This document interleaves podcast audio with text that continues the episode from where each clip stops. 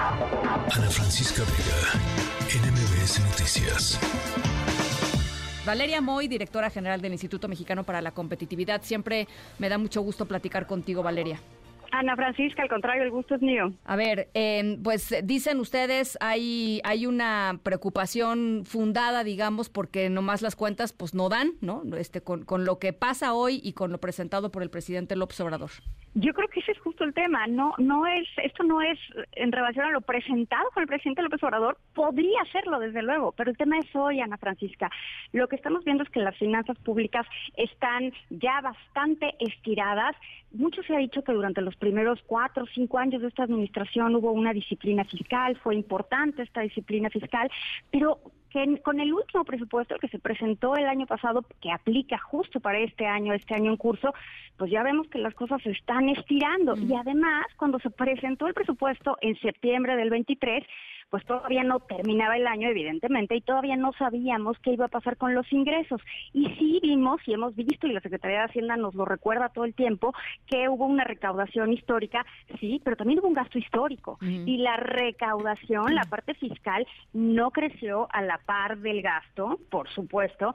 Y otro tema bien importante, los ingresos petroleros, estos derivados del petróleo, de la venta y de la extracción de petróleo, pues se quedaron muy por debajo de donde se había han estimado. Entonces tú imagínate que piensas tener un ingreso que no tienes, pero te lo gastas. Entonces, pues se vuelve muy complicado porque alguien al final del día tiene que pagar las cuentas.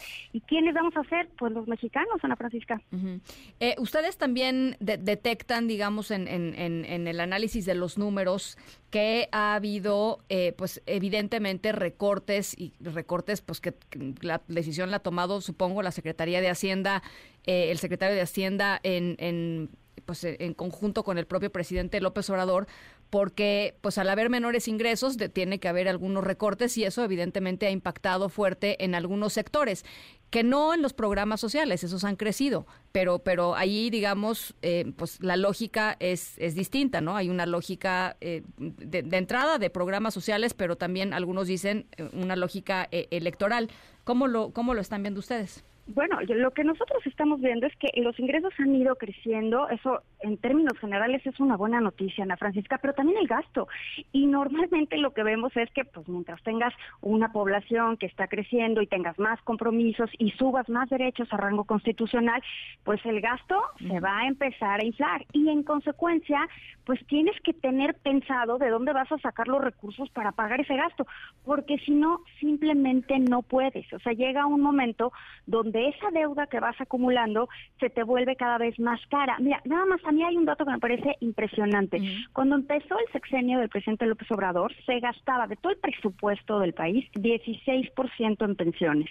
En 2024 ese porcentaje es 22%. o sea, claro, en una población que cada día nos hacemos más viejos, que cada día hay menos jóvenes que mantengan esa población de personas mayores, pues esa presión financiera por parte de las pensiones va a ser cada vez más grande. Y luego la deuda, porque bueno, esta historia de que no nos hemos endeudado, yo creo que ya es muy claro que sí nos hemos endeudado, pero va más allá, nos hemos endeudado a tasas muy caras.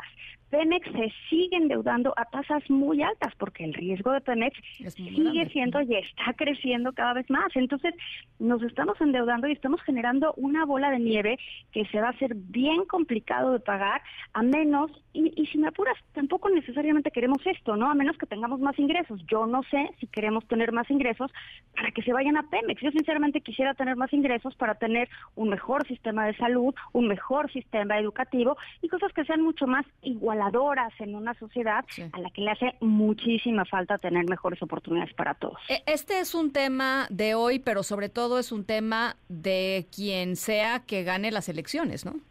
Totalmente, porque por eso te decía esto, más allá de lo que se apruebe o no se apruebe de la discusión o no la discusión, porque sí, evidentemente esa presión crecería de aprobarse algunas de las cosas que están planteadas ahorita, lo que estamos viendo es que esa presión ya está ahí, ya está ahí ahorita, porque se estamos planteando un déficit de 5.4, o sea, estamos estirando la liga demasiado en un momento de tasas muy altas. A mí eso me parece muy delicado para la estabilidad financiera de las finanzas públicas del país. Eh, diría, diría el presidente, pues todo está bien O sea, si uno lo oye en sus mañaneras, eh, eh, Valeria, pues todo está bien, en el ámbito este fiscal está bien, eh, como tú dices, el presidente niega haberse haberse endeudado. Es, ya no ha hablado recientemente sobre la deuda porque pues estaría mintiendo, ¿no? Pues es que no puede decir que todo está bien, o bueno, puedes decir que todo está bien, pero tienes la información. O sea, al, final del día el presidente puede decir lo que él desee en sus conferencias mañaneras y afortunadamente también tenemos información que es información pública, ¿eh? Este es otro tema, esta es información pública que nos proporciona mes a mes y trimestralmente con más detalle la Secretaría de Hacienda, donde podemos irle dando seguimiento muy puntual a las finanzas públicas.